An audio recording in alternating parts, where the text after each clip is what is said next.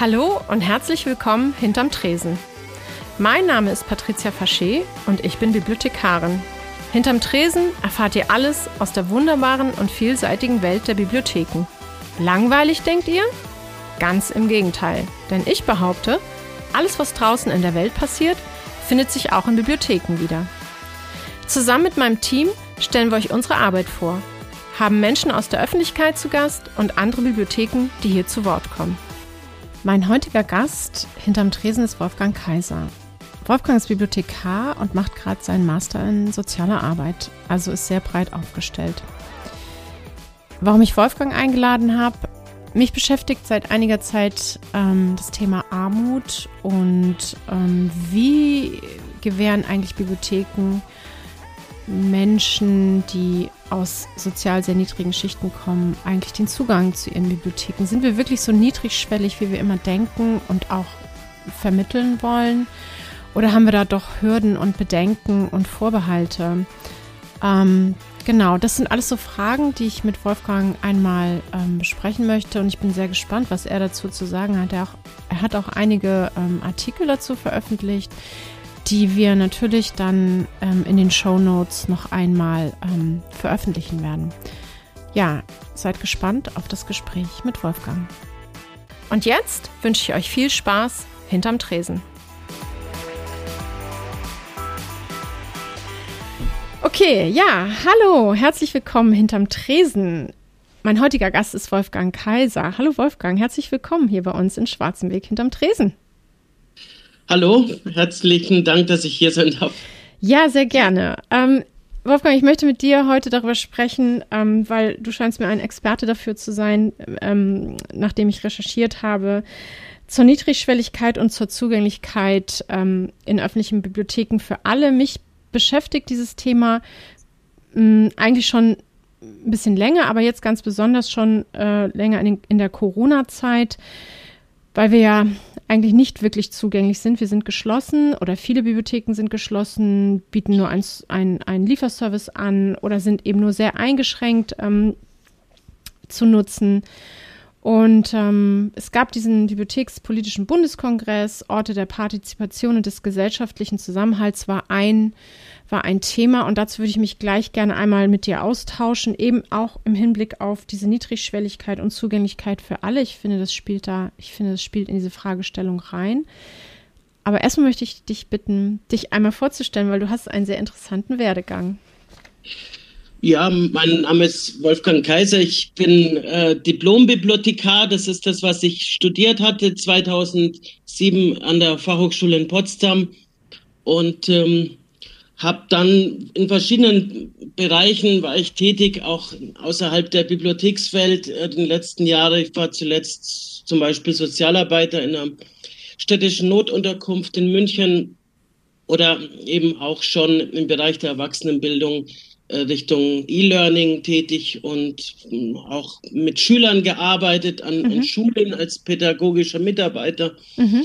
äh, und eben durch die verschiedenen Auslands Praktika äh, habe ich da so eine Nähe zu, zu Frankreich oder zur französischsprachigen Welt äh, entwickelt, ja. auch, auch die Bibliothekswelt kennengelernt äh, durch, durch den Aufenthalt als Gaststudent an der ähm, Hochschule in Paris äh, mhm. und fand es eigentlich eine sehr spannende Erfahrung, mhm. weil es dann doch äh, ein bisschen anders dort äh, organisiert ist, zugeht und ähm, eben ne, ja, fand es eine gute einen guten Perspektivenwechsel, das auch mal kennengelernt zu haben. Mhm. Wie, was, was, wie geht es da anders zu? Was sind die Unterschiede, so ganz spontan? Äh, naja, es ist insgesamt äh, durchaus zentralistischer, aber ins, ähm, es, es, äh, es scheint aus meiner Sicht, das war zumindest damals so, jetzt scheint es äh, vielleicht nicht mehr so zu sein in Deutschland, aber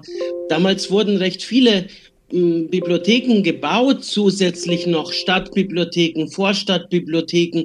Da wurde damals ganz viel äh, gemacht äh, und das habe ich so damals, äh, das damals, was heißt damals, das war so 2007, 2008, hm. 2009, 10, wo ich auch da wieder auf Besuch war äh, recht viel gebaut eigentlich und sehr äh, imposante äh, Vorstadtbibliotheken aus mhm. Glas und, und verschiedene Sachen. Das habe ich jetzt so jetzt hier eher nur von den Großstadtbibliotheken in Stuttgart oder ja. irgendwo anders in Erinnerung. Ja. Okay, ist interessant.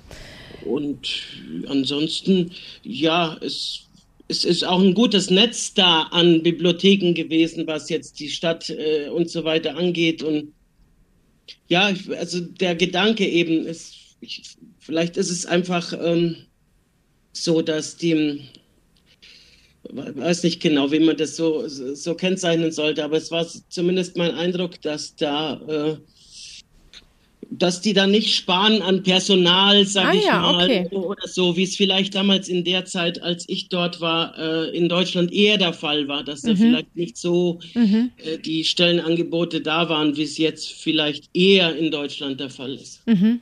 Okay. Mhm. Und ähm, du machst ja jetzt oder hast einen Master gemacht auch äh, im, im Bereich soziale Arbeit, ne? Ist das ja, schon, richtig. Ja, genau. Und ist das Und dann jetzt eher was, wo du dich hinorientierst oder ist ich, das. Ich, äh, wie gesagt, es, es ist einfach so, so würde ich es jetzt auch sagen, dass ich verschiedene Interessen habe und, äh, mhm. und das heißt nicht, wenn jetzt das eine Interesse abflaut, äh, weil ich jetzt da beruflich, sage ich jetzt mal, in der sozialen Arbeit äh, tätig bin, dass ich dann ähm, mich für das an. Es ist erstaunlich jetzt gewesen, dass eben diese dieses Über, das, ähm, was auch vor allem in den USA zu beobachten ist, dass es da Studiengänge gibt, mhm. die speziell dieses Interdisziplinäre ja. äh, anbieten, soziale Arbeit und Bibliothekswissenschaften. Mhm. Das ähm, gibt es dort an mindestens drei Hochschulen, habe okay. ich da im Rahmen in der Hausarbeit herausgefunden. Ja. Und das Gleiche eben auch im Pädagogischen. Ja. Äh, nicht nur wie jetzt da in, an der Hochschule in Leipzig als Master-Schwerpunkt mhm. Bibliothekspädagogik, sondern richtig äh, Teacher Librarian für mhm. äh, Schulbibliotheken, ein Studiengang mhm. oder eben das Pädagogische noch viel mehr äh, herausgestellt wird. Und, mhm. und, deswegen würde ich mich jetzt gar nicht so ähm, eine bestimmte Richtung verorten. Ich denke, ich bin jetzt spezialisiert für ja. verschiedene Dinge. Es wird mir jetzt mehr und mehr klar, nachdem ich mich mit dieser Thematik durchaus befasst habe die letzten mhm. Jahre.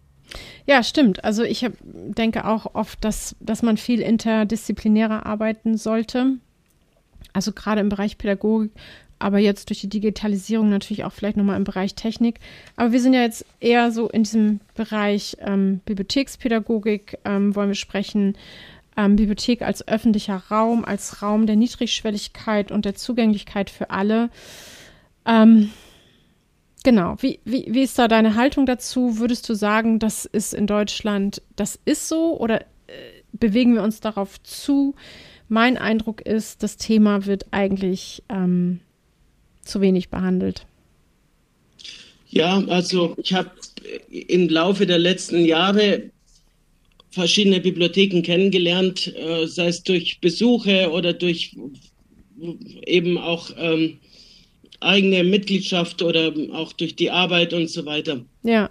Ich, ähm, ich glaube, dass ein Bewusstsein da ist. Ich will jetzt nicht, weiß von einer Bibliothek, die haben sich da auch äh, äh, so Streetworker eingeladen, weil sie mhm. da nicht mehr äh, klargekommen sind äh, mit den üblichen Hausregeln, dass man jetzt da irgendjemanden holt und mhm. äh, und dann gibt's wieder eine andere Bibliothek, die liegt hier ganz in der Nähe von, von, von Schwarzenbeck. Die hatte zum Beispiel unten den Zugang, dass man Geld reinwerfen muss, um die Toilette zu benutzen. Da fängt es für mich eigentlich schon an. Ah, das ja. ist so der erste Zugang, wo ich sagen würde da, wenn es da schon, wenn ich da schon so begrüßt werde, dann, mhm. dann weiß ich gar nicht, äh, völlig wurscht, ob ich jetzt, oder egal, ob ich jetzt da äh, Obdachloser bin ja. oder was auch immer ich da bin, aber wenn ich da irgendwie, äh, das, das fand ich da schon weil ich das, das so selbst erfahren hatte, dachte ich, jetzt habe ich kein Kleingeld. Ja. Was soll ich jetzt machen? Ja, ja, äh, stimmt. Stimmt. So. Ja. Und wie gesagt, ich ich denke, dass, um die Frage zu beantworten, äh, dass dass man da mehr machen könnte, weil mhm. letztendlich es gibt die äh, Interna International Federation of Library Associations, ja, klar. Es, äh, die, dieses, die, die sich diesem Thema jetzt schon mehrere Jahre angenommen haben, mhm. aber auf regionaler Ebene mh, hm, ist da nicht so wie in den USA dieses äh, Social Responsibility. Die haben auch da verschiedene äh, Gremien gegründet, schon seit 1990. Mhm. Es, es ist einfach ein Thema, was nicht vorkommt. Und da geht es nicht nur um Obdachlosigkeit, sondern einfach äh, ob man Zugänge schaffen muss ja. äh, für bestimmte gesellschaftliche Schichten. Mhm. Magst du mal auf diese gesellschaftlichen Schichten noch mal ein bisschen eingehen, was du da genau meinst oder was du da ja. genau dir herausgearbeitet hast?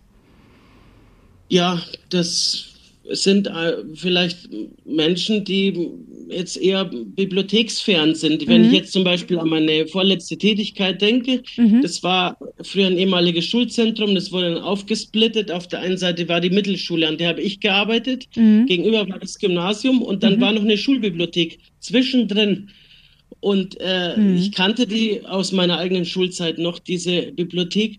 Und habe eben gemerkt, dass das viel zu spät angesetzt wurde da okay. an dieser Mittelschule, mhm. äh, äh, dann zumindest, wenn da schon was vorhanden ist, mit denen zu arbeiten. Mhm. Äh, und weil es wahrscheinlich an der Grundschule, an der ich auch war, keine Bibliothek gab oder keine Zugänge. Mhm.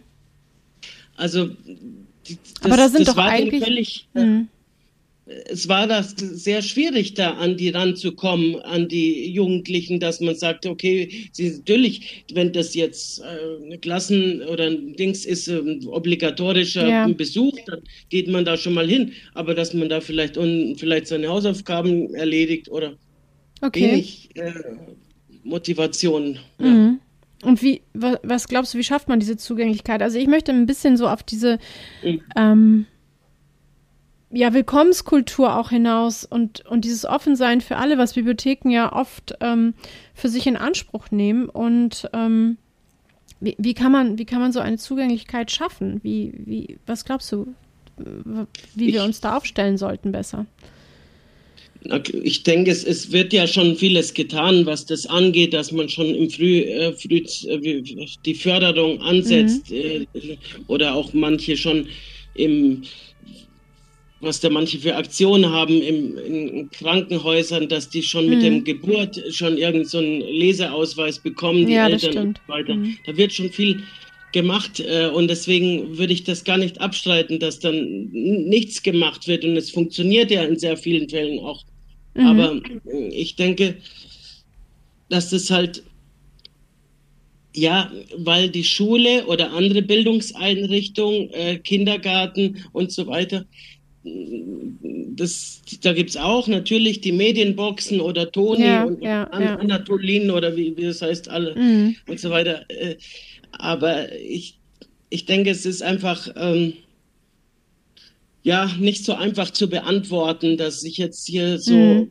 weiß, wie es richtig gemacht wird. Aber nee, ich, ich denke, dass, ich, dass man einfach äh, so wie es eben ähm, Schulbibliotheken, wenn man sich das ganz genau angucken würde und jetzt vergleichen würde in Deutschland, wie viele ähm, Gymnasien haben eine Schulbibliothek und mhm. dann mal vergleichen, wie viele Hauptschulen und wie viele mhm. Grundschulen haben eine Schulbibliothek ja, okay, und verstehe. in welchen Bezirken oder in welchen Stadtteilen äh, sind die verankert. Mhm. Dann bin ich schon, das wäre auch eine interessante äh, äh, Abschlussarbeit oder vielleicht auch höhere wissenschaftliche Arbeit, das mal zu analysieren. Da bin ich mir fast sicher, dass nicht nur sowieso die Gymnasien da überrepräsentiert sind mit ihren Schulbibliotheken, sondern eben ja. auch die unteren, äh, sei es äh, Kindertagesstätten, ja. Ganztagsschulen und so weiter. Mhm. Da könnte man schon, da müsste man vielleicht mal ansetzen, sage mhm. ich mal. Ja, stimmt. Das wäre natürlich, glaube ich, auch ein allererster Ansatz, aber das auch vielleicht erstmal zu untersuchen, wie das überhaupt also wirklich ist. Ähm, ich möchte jetzt aber doch nochmal auf dieses Thema Armut zu sprechen kommen, bildungsfern und so mhm. weiter. Ähm, du hast ja relativ viele Artikel oder ja, viel geschrieben dazu. Mhm. Ähm, Thema Wohnungslosigkeit, Obdachlosigkeit. Ich kenne das ein bisschen aus wissenschaftlichen Bibliotheken, dass Menschen, die wohnungslos sind, sich dort aufhalten. Ähm, mhm. habe aber auch beobachtet, dass es einfach schwierig ist. Also wie, ähm, wie gehen öffentliche Bibliotheken damit um? Da habe ich jetzt ähm, eigentlich nicht so viel dazu gefunden. Es gibt so ein paar Konzepte, aber ähm, ja, ich glaube, es ist schwierig, auch fürs Personal. Wie geht man damit um? Ähm, wie, wie kann man da irgendwie sensibler werden? Wie kann man da einfach, ja, aufeinander zugehen oder eben eine, eine Niedrigschwelligkeit schaffen? Ist das überhaupt möglich? Also ich weiß durch eine Bibliothek, mit, mit deren Mitarbeiterin ich in Kontakt war und mit äh, bestimmten Streetworkern, die dort eingeladen wurden, mhm. äh, dass ähm, da sehr, sehr große Vorbehalte bestehen, ja. nach wie vor. Ja. Seiten des Personals, mhm. dass die sich am liebsten, ich weiß jetzt nicht, ich kann sie nicht alle äh, über den Kamm scheren, aber nee, da sind einige dabei von dem Personal, die sich das am liebsten wünschen würden, dass da härter durchgegriffen wird. Mhm. Äh, das heißt, keine Zugänge zu schaffen, mhm. niedrigschwellig oder mhm. dass man da irgendwie äh, und, und auch Ängste wahrscheinlich auch, sehr viel Vorurteile.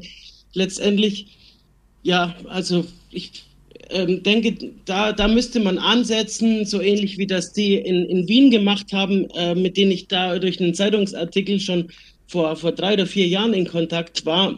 Äh, die ähm, wie nennt sich das nicht, Stadtbücherei Wien, die heißen. Ich weiß gar nicht, wie sie heißen, aber gut. Bücher, ja, Bücherei in Wien, mhm. sagen wir so, genau. Mhm. Die ähm, haben sich auch Streetworker, das waren so, glaube ich, die ersten äh, eingeladen, okay. die wirklich auch mit der Klientel arbeiten und haben da so eine Art äh, Schulung angeboten. Mhm. Äh, äh nicht in dem Sinne, dass man sagt Randgruppe oder äh, was jetzt auch jemand hier in Deutschland anbietet, äh, mhm. wo es äh, eben um Sicherheit oder Gefahrensituationen angeht, dass man nur auf sowas fokussiert. Ja. Das kommt sicherlich dabei auch vor bei diesen Fortbildungen, ja. aber eben auch ähm, so ein bisschen die Problemlage. Wie sieht denn die Landschaft aus der Wohnungslosenhilfe in mhm. Hamburg oder in mhm. irgendeiner anderen Stadt? Mhm. Äh, da, darauf mal zu fokussieren, weil viele, also ich bevor ich mich jetzt mit diesem Thema äh, beruflich und so weiter befasst habe, äh, mhm. war ich mir vieles auch nur an der Oberfläche ja. bekannt und letztendlich wäre das ein erster Schritt. Mhm. Äh, und ich denke, wenn man in einer Bibliothek arbeitet, äh, egal ob ganztags, halbtags und in welcher Position auch immer. Ja. Ähm, da sollte man jetzt nicht nur über die Leute Bescheid wissen, für die man das Programm äh, Leseförderung oder mhm. die, die, den Bestandsaufbau hauptsächlich konzipiert, sondern mhm. sollte wissen, wer ist denn da? Was, wo kommt der her? Oder was ja. macht der? Und, äh, oder die oder was sind ja. das für Menschen? Das ist mhm. das gleiche, das Thema mit äh, Transpersonen und Transsexualität ja, und, auf jeden und Fall, so viele ja, stimmt. Sachen, wo ich jetzt auch erst die letzten Jahre mich damit äh, zum ersten Mal befasst habe. Ja, klar, habe. das kommt jetzt gerade so, das, das Thema, das stimmt, das, ähm, da, da sehe ich genauso, eher. Ähm, ist es denn sozusagen, ist das auch ein Auftrag für öffentliche Bibliotheken, ähm, ein sozialer Auftrag? Siehst du das so?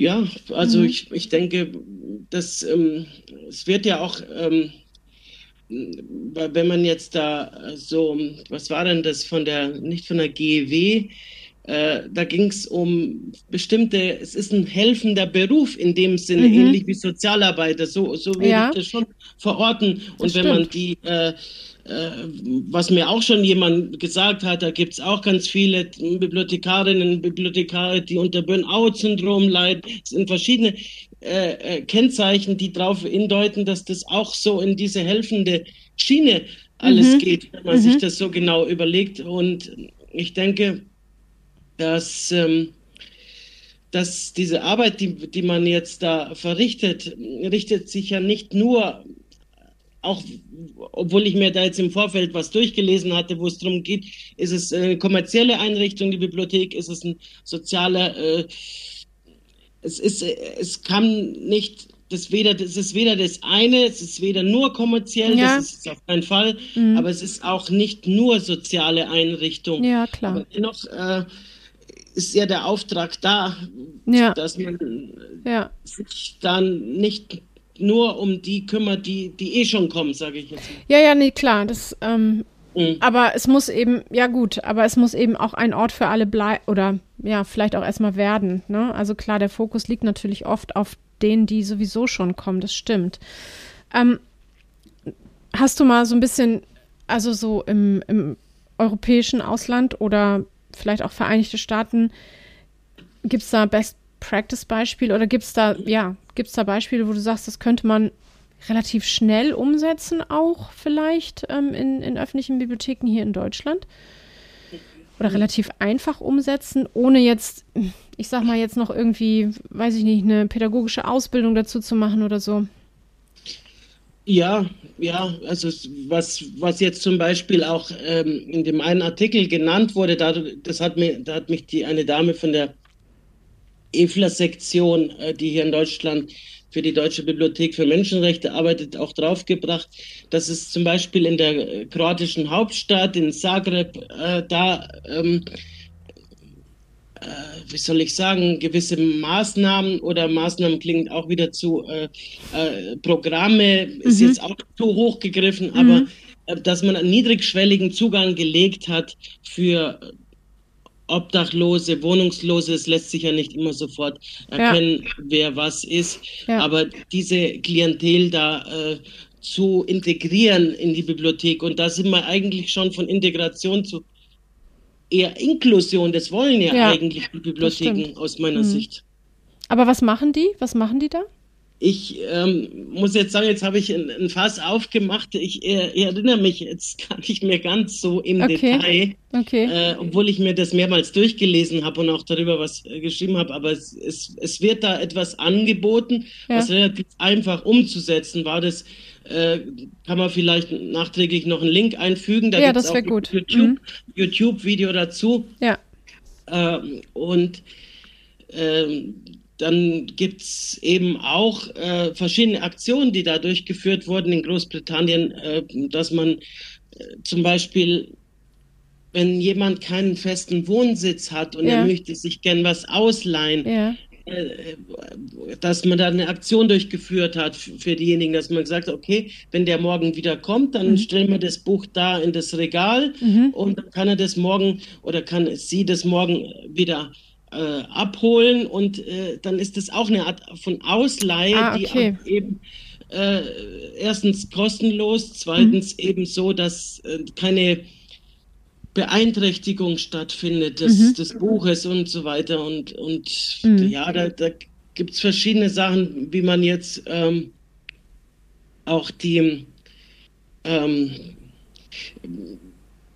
also es gibt Bibliotheken, das war, mit denen war ich in Kontakt aus der Schweiz, äh, in, in Zürich, die haben zum Beispiel so eine Art Schuldenberatung Ah, ja. äh, geboten. Mhm. Äh, ja. Äh, und da kam auch ein Sozialarbeiter, äh, vielleicht einmal in der Woche zu einer bestimmten Uhrzeit. Mhm. Und das wurde, da wurde jemand extern, der wurde nicht Ja, klar. eingekauft, der gehört genau zur Stadt wahrscheinlich dazu oder zum Ja. einem Verein. Ja, Und klar. ich denke, man könnte da äh, auf, auf so einem Ansatz weitere Dinge, gerade jetzt in Großstadtbibliotheken, auch anbieten, Mhm. auch wenn das nur stundenweise Beratung ist oder ähnliches, was jetzt eben auch ähm, teilweise schon gemacht wird, ja. Mhm, mhm. Und für dich persönlich, wie nimmst, also wie nimmst du das denn wahr? Oder wie hast du überhaupt, äh, als du Bibliotheken, öffentliche Bibliotheken kennengelernt hast, ich nehme mal an, Mhm. vielleicht war das in deiner Jugend oder Kindheit, ich weiß es Mhm. nicht, aber wie hast du das wahrgenommen für dich selber, ganz persönlich? War das für dich wirklich ein offener Ort? War das ähm, ein Ort, wo du dich wohlgefühlt hast? Ich ähm, habe mich da, naja, also es ist ja da ein ehemaliges Schloss gewesen, sage ich mal, die, was jetzt als Bibliothek genutzt wird. Das war so die Stadtbibliothek. Es, Mhm. es war einfach auch schwierig, dahin zu kommen, äh, Mhm. ohne Eltern, sage ich mal. Das war Mhm. jetzt nicht, ich konnte ja nicht von der von einem Stadtteil in die Innenstadt äh, alleine dahin fahren Mhm. ich habe mich jetzt da auch nicht so wohl gefühlt, muss ich sagen. Ah, okay. Ehrlich gesagt. Klar, man hat sich die Bücher ausgeliehen, aber es, es war jetzt für mich nicht so ein Ort, wo ich mich zum damaligen Zeitpunkt gerne ja. länger aufgehalten habe. Und klar, wenn da niemand von der Familie mitgekommen ist, dann hat man jetzt nicht den ganzen Nachmittag Zeit gehabt, da äh, zu verbringen. Das mhm. war einfach nicht so. Mhm, klar. Und äh, auch mal Besuch von jemand gehabt, die sich dann diese Bibliothek auch angeguckt hat, ganz, also ohne zum ersten Mal und die hat das äh, auch so wahrgenommen. Erstmal ah, ja, die Treppen, die Treppen äh, es, es war alles so ja, also nicht besonders niedrigschwellig hat mhm. sie es auch empfunden. Mhm.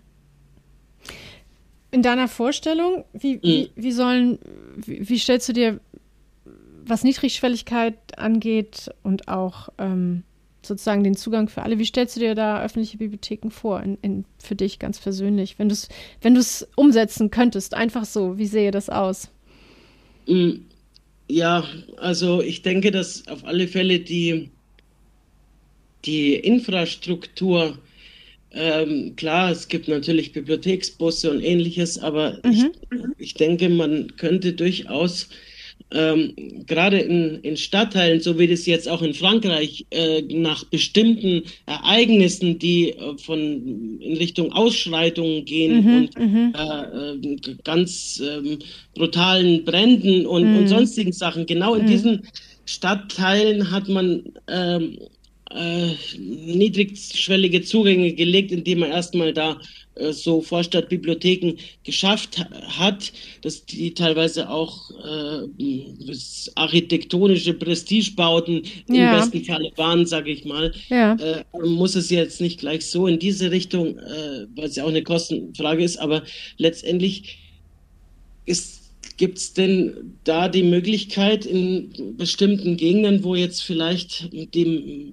Menschen nicht freiwillig äh, hingehen, so wie man es in Berlin auch gemacht hat. Da gab es sehr viele Bibliotheken, die sind nur noch ehrenamtlich geführt worden ja. und als Vereine. Das ja. hat man jetzt wieder übernommen, die Stadt. Äh, das ist schon mal der richtige Ansatz, dass man mhm. das nicht ganz äh, hat so aufgegeben, äh, mhm. gerade in den Stadtteilen, in den ja, das sehr, wie soll ich sagen, die, die Bevölkerung da den Zugang benötigt. Ja. Und letzt und, und und dass man eben so, wie, wie das vielleicht auch äh, jetzt, ich glaube, Berlin hat es jetzt auch übernommen, aber eigentlich, denke ich, kommt es auch aus Frankreich und aus den USA, dass man äh, so eine Art, dass man rausgegangen ist an ah, ja. dort, wo die Leute sind, ja, äh, okay, sei es mit einem Lastenfahrrad und mit ja, okay. Büchern und, und so weiter. Ja das, das vielleicht mehr zu forcieren ja. ähm, und, und da kann man sich alles Mögliche vorstellen. Ja, stimmt. Das ist, ja, ja, ja das ist auch genau aus den, aus den USA ja viel auch dieses ähm, nach draußen gehen, nach außen gehen und, und ähm, einfach was machen mit den Leuten oder eben auch, ja, mit Kindern, wie auch immer, ja, stimmt. Das ähm, habe ich auch viel drüber gelesen.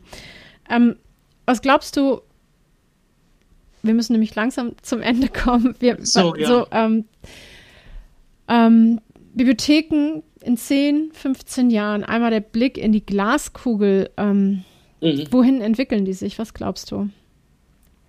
Werden, also das, jetzt werden scheint, das Orte äh, werden, sozusagen? Mh. Treffpunkte?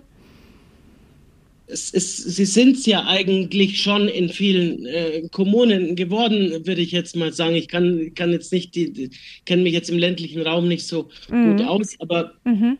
Aber ich, ich denke, dass, dass sich das noch verstärken könnte, mhm. äh, weil es eben jetzt äh, nicht nur durch die Pandemie, aber auch durch, man hat ja jetzt auch wahrscheinlich gesehen, dass nicht immer nur äh, über die sozialen Medien, äh, ja. über die äh, sonstigen äh, Zoom und sonstigen Kanäle, mhm. das, das wird sich nicht äh, auf Dauer so als das, ähm, weiß, ob die digitale Lese, Leseförderung so ja. gut funktioniert wie die analoge und, und viele mhm. andere Dinge. Ich, ich mhm. denke, das wird, es wird durchaus vielleicht sogar ein, will nicht sagen Revival, aber das klingt jetzt sehr hochgegriffen, ja, ja. aber so eine Art, ähm, ja, dass sich die Leute wieder nach dem sehnen könnten, nach der Begegnung, ja. die ja jetzt sehr weggefallen ist bei. Ja, ja ich glaube, das merken wir ja jetzt in der Pandemie, oder? Ja. Genau, bitte? Ich denke, das merken wir jetzt auch sehr stark in der Pandemie, ja. dass ähm, ja. diese Sehnsucht nach Begegnung, nach realer Begegnung ja so wahnsinnig groß ist. Ähm, ja, ich, also mein Wunsch ist das natürlich, ähm, dass das, wie du sagst, vielleicht auch nochmal so eine Art Revival erlebt. Aber ähm, braucht es dafür den politischen Willen, die politische Unterstützung? Mm, man kann das eine oder andere, was jetzt auch die niedrigschwelligen Zugänge angeht, äh, durchaus ein bisschen pushen, indem man, äh, das wurde ja, glaube ich, sogar in das ist ja, glaube ich, in Großbritannien sogar die, die Pflicht zu gucken. Die müssen sich da viel mehr rechtfertigen, welche mhm. Bevölkerungsgruppen sie erreicht haben mhm. und, und, so weiter. Und wenn man bestimmte Kooperationen eingeht mit der ähm, Jugendarbeit, äh, ja. mobile Jugendarbeit oder Jugendtreffs und verschiedene andere Dinge, die man vielleicht, ähm, weil man da vielleicht noch zu wenig getan hat, könnte man schon das muss jetzt nicht immer gleich von ganz äh, Bibliotheksgesetz betrachtet kommen, aber eben auf kommunaler Ebene. Ich will da jetzt keinen Druck ausüben, aber dass ja, man klar. so sagt, okay, welche Bevölkerung haben wir denn überhaupt jetzt erreicht? Mhm. Und, und könnte man so, äh, das ist ja in der ähm, Kulturbranche, nennt sich das Audience Development, Audience Development, ja. sowas, mhm. dass man da auch mehr dran arbeitet, so, mhm. wie das Theater oder, oder Museen vielleicht auch schon machen. Mhm. Ja, ist ein schöner Ansatz. Ähm, aber mal gucken. Ich, also was Audience Development angeht in, in kommunalen, äh, in der Kommunale, in der Kommunalpolitik äh, oder auch in der Kommune an sich, ähm, hängt ja auch immer sehr davon ab, was kann die Bibliothek überhaupt leisten, wie sie, ist sie personell besetzt. Das ähm, mhm. ist ja auch nochmal irgendwie ein schwieriges Thema. Genau.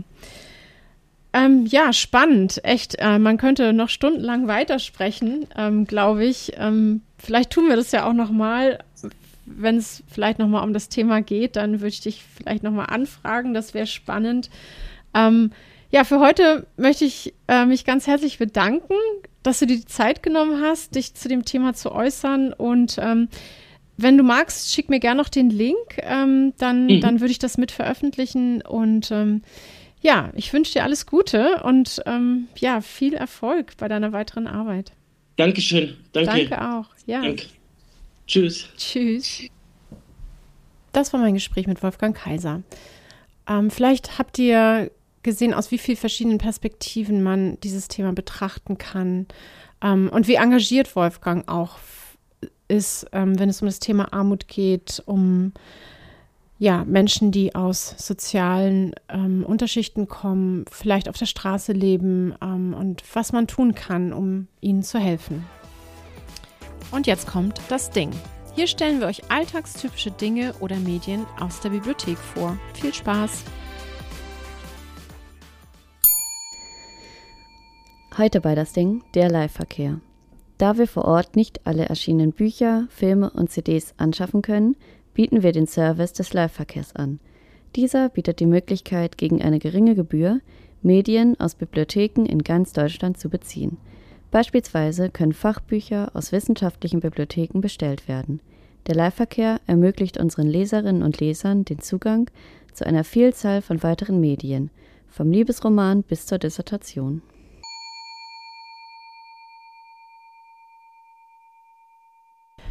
Heute gibt es mal keinen zweiten Interviewpartner. Ähm, ich möchte euch ein Buch empfehlen und vorstellen, ähm, das sich mit dem Thema Armut beschäftigt. Ähm, und zwar natürlich auf politischer Ebene. Und zwar ist das das Buch von Anna Meyer, Die Elenden. Anna Meyer ist ähm, als Kind ähm, sogenannter Langzeitarbeitsloser aufgewachsen und ähm, ist später, ähm, hat studiert, ist Redakteurin bei der Wochenzeitung Die Zeit und hat das alles über ein Stipendium geschafft und sagt ähm, über sich selbst, dass ihre Kindheit ähm, überhaupt keine schlimme Kindheit war.